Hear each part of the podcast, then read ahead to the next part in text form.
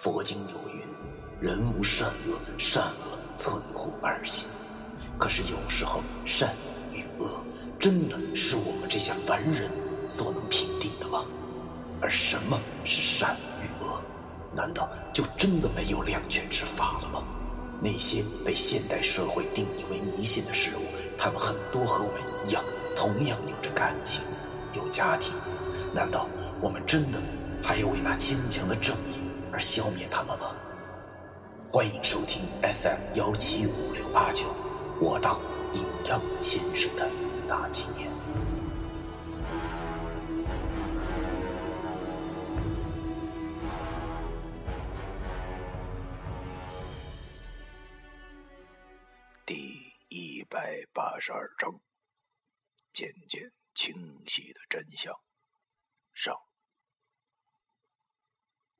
俗话说：“好事多磨，磨磨就磨出豆浆了。”这话说的真没错。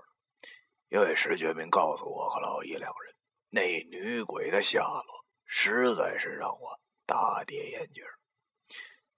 石觉明扶了扶眼镜，然后对我俩说：“哎呀，不瞒你们俩啊，按理来说呢，我用的呀。”是传统的四柱之法，配合三清书中的关帝网啊，确实呢可以算得到人身。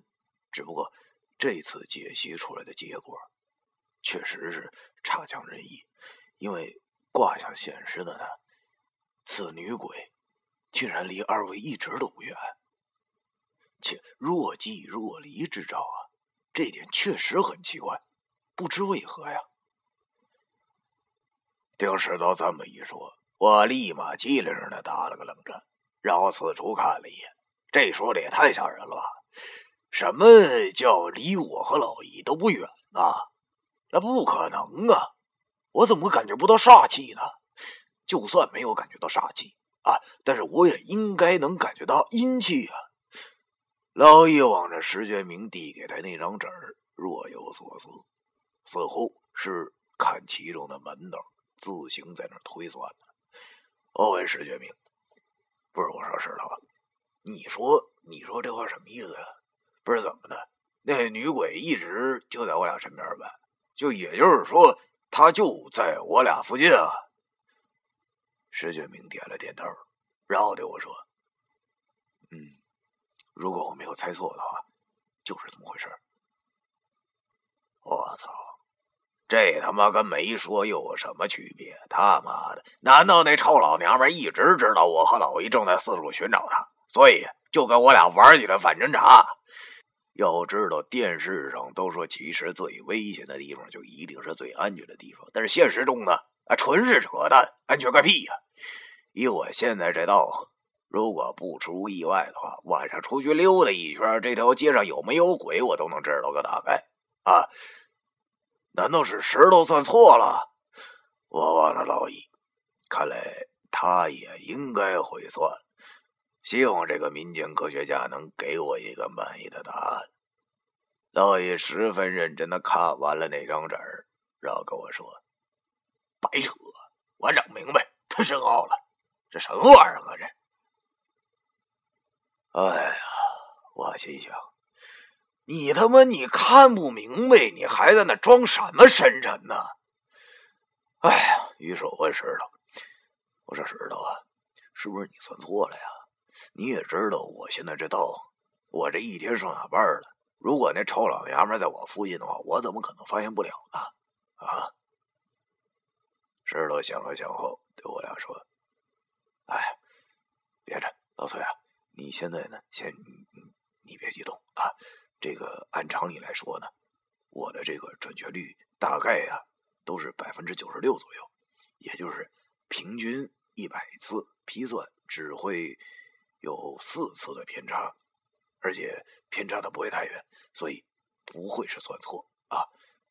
这个按我来想啊，你之前呢曾经有回跟我说哈，那个女鬼不是会变成人形吗？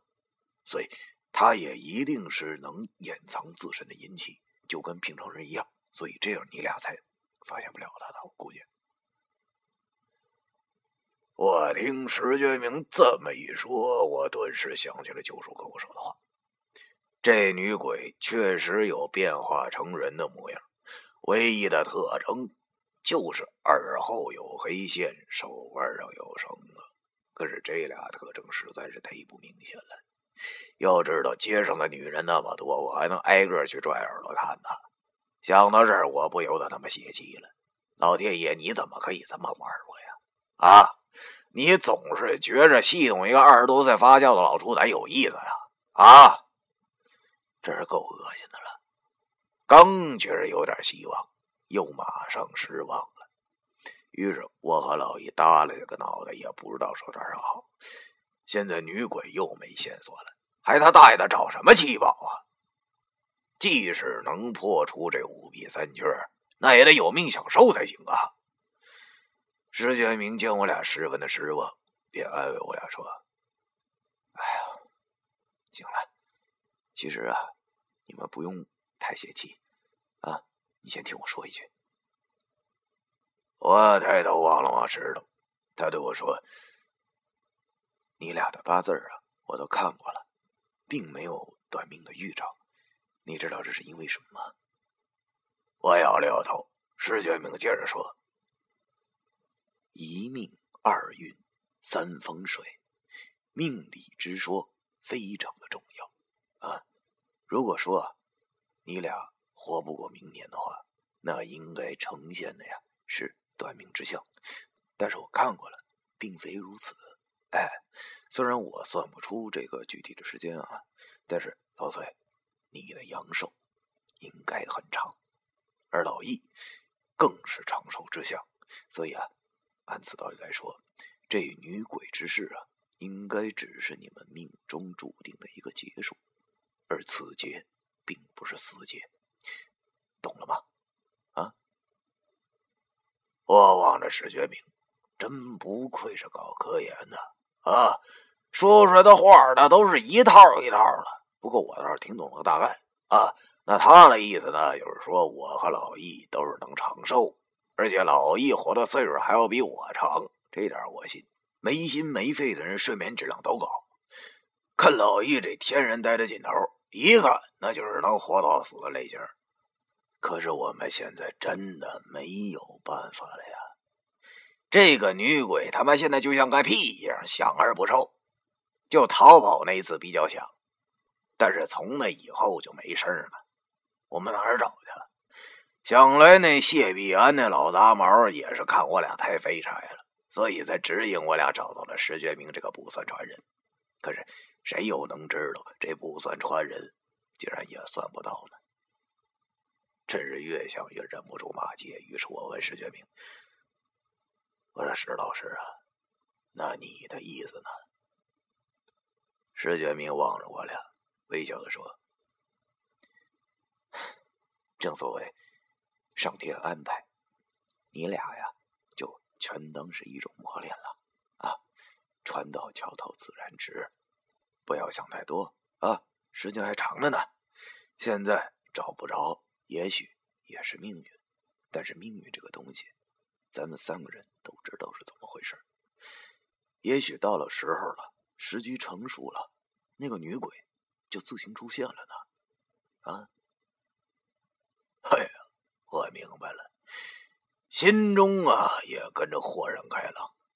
对呀，我他妈愁什么呢？可这这不是我性格啊！既然石头说了我俩是长命相，那就一定了。知道自己死不了就得了呗，管那么多干什么呢？啊！那个女鬼愿意躲，那就让她躲去吧。命运这个东西愿意恶心我，就让他恶心去吧。一步一步的走下去，啊！我相信早晚有一天会出手的。经历了这么多，我越发的觉着老天总是喜欢恶心人，但是还算是公平的啊！从八幺煞和煞胎的世界就能看出，只要问心无愧，自然一片祥和。于是我和老姨俩人又打起了精神。石觉明见我俩又有了精神头，接着跟我们说。其实啊，我这儿啊还有两件事没有告诉你们俩，你们俩想先听哪一个？我和老爷无语了，我一直以为石觉明没有幽默感，现在才发现，原来他还是有一点的。只不过这个笑话确实有点冷。我俩又不是不算传人，你也没告诉我俩说什么事儿，我俩上哪儿选去？不都一样吗？于是我点着了根烟，对他说：“哎呀，你你看着说吧，反正大家都不赶时间啊。”石建明沉默了一会儿，然后对我说：“其实这几天我除了忙着算那个女鬼的下落之外，还算了算这七宝白玉轮的材料。僵尸血你们应该搞到手了吧？算上我手里的炉种火和这个金包玉，咱们现在已经有三家了。那太岁皮和女鬼泪以及白人怨，我实在是算不出来他们在哪儿了，仿佛是被什么东西给遮掩起来一般，卦象一片混乱。我听他这么一说，顿时就有些惭愧。当初没和石头说实话，那太岁皮和女鬼泪一直在这小屋。就现在，石觉明屁股底下啊有三三斤水符压着，你他妈能算得出来才奇了怪了呢。于是我就尴尬了，对石觉明说：“哎，石头啊，怎么着？真是怎么回事啊？挺不好意思的。”其实这个太岁皮和这个女鬼泪一直在我手里。就算是一向沉稳有礼的石觉明，一听这话，顿时也忍不住了。要知道，这可是改变命运的大事儿啊！只见石觉明张大了嘴，眼睛都快掉鼻尖上了。俊男的形象当然全无。他惊讶的说：“等等会儿，老崔。”你你说什么？我没听错吧？你说太岁皮和女鬼泪，你这儿呢？我和老姨的老脸有点挂不住了。要知道，人家石头也帮了我们不少，可是呢，我们却老是拿我们这猥琐之心去度他这吴彦祖之腹，实在是忒尴尬了。尴尬达神六，尴尬上天了都。哎呀，老爷这小子假装呆病发作，转头望着窗外唱起了那一夜，而我则尴尬的对石觉明笑了笑，说的：“哎，是，就就现在，你屁股底下坐着呢，床底下。”我终于明白啥叫大跌眼镜了。石觉明此时完全惊呆了，他问我俩。老蔡老爷，这到底是怎么回事啊？于是我便有点惭愧的告诉了石觉明这两样东西的来历。石觉明听后相当的震惊，倒不是因为我俩之前没有告诉他，他这是个聪明人，他当然能想通这其中的道理。他惊讶的，只是因为这一切真是太巧合了。就跟当初我知道七宝白玉轮的材料时是一个表情。我从床底下拿出了那盒子，打开了，将三样东西都取出来了，然后放在桌子上。这三样东西，每次看时心里都挺舒服的。别管现在还没啥用，但是一想到他们可以带来的效果，心中满是憧憬。石学明仔细的看了一会儿后，叹了口气，对我俩说：“哎呀，这就是天命吧。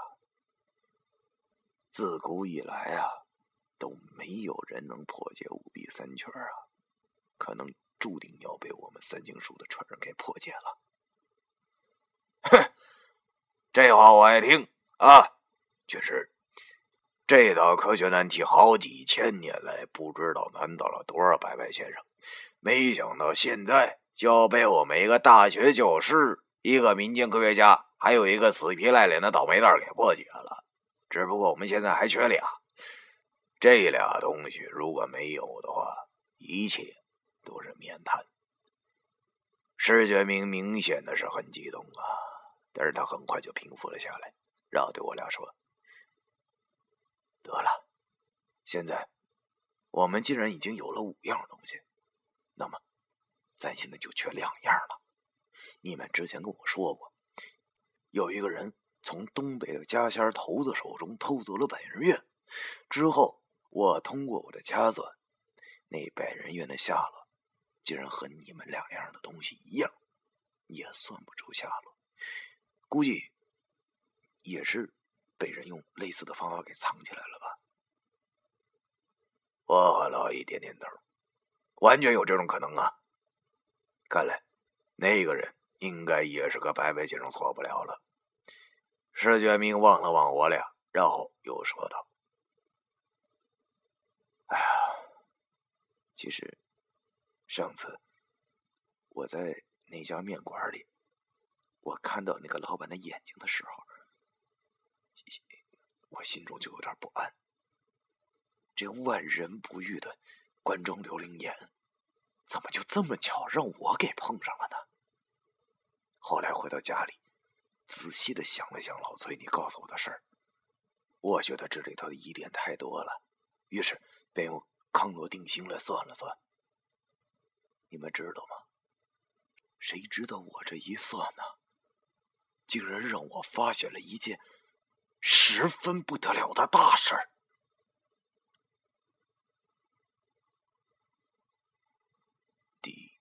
一百八十二章，完。